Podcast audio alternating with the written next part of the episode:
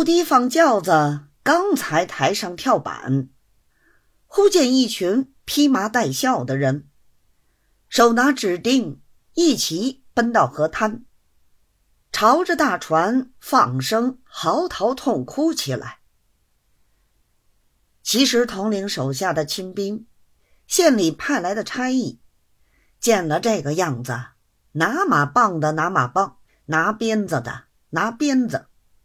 一齐上前吆喝，谁料这些人丝毫不怕，起先是哭，后来带哭带骂，骂的话虽然听不清楚，隐隐间也有一两句可以辨的，说什么官兵就是强盗，害得我们好苦呀！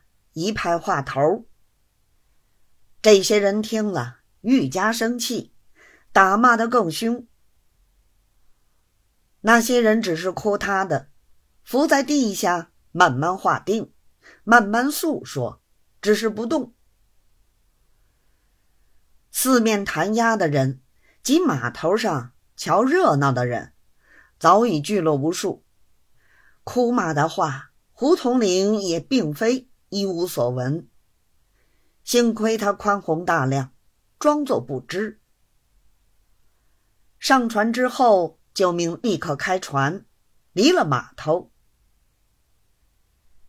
再说府县各官，听说统领就要开船，一齐夺出官厅，上船叩送。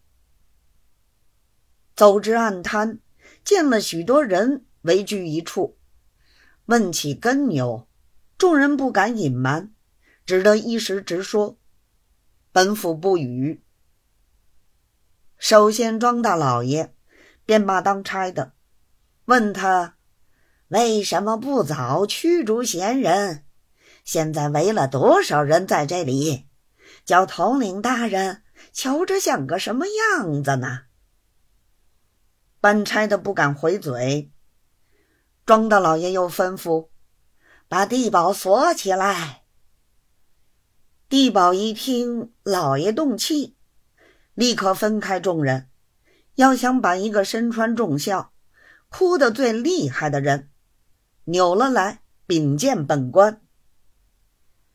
谁知这个人并不畏惧，反拿了哭丧棒打低保的头，嘴里还说：“我的妈，我的哥都死在他们手里，我的房子已烧掉了，我还要命吗？”他是什么大人？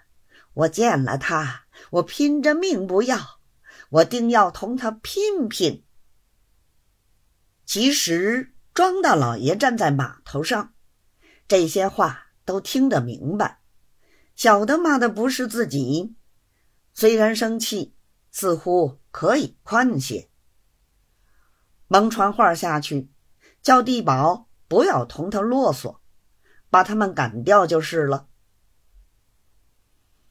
地保得令，同着七八个差役，两个拖一个，把他们拖走。这些人依旧破口骂个不了。但是相去已远，统领听不见，庄大老爷也听不见，就作为如无其事，不去提他了。且说各官挨排见过了统领，个人有个人坐船，一齐各回本船，跟着统领的船走了有十几里。统领再三相辞，方才回去。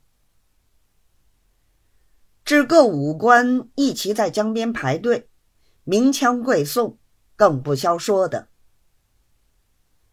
本道驻扎衢州。自从九月生病，请了三个多月的假。上头因为他经里有照应，所以并不动他。地方上虽有事，竟与他丝毫不相干涉似的。自从胡统领到延州，一直等到回省，始终未见一面。胡统领也晓得他的来头，所以。也并不追求。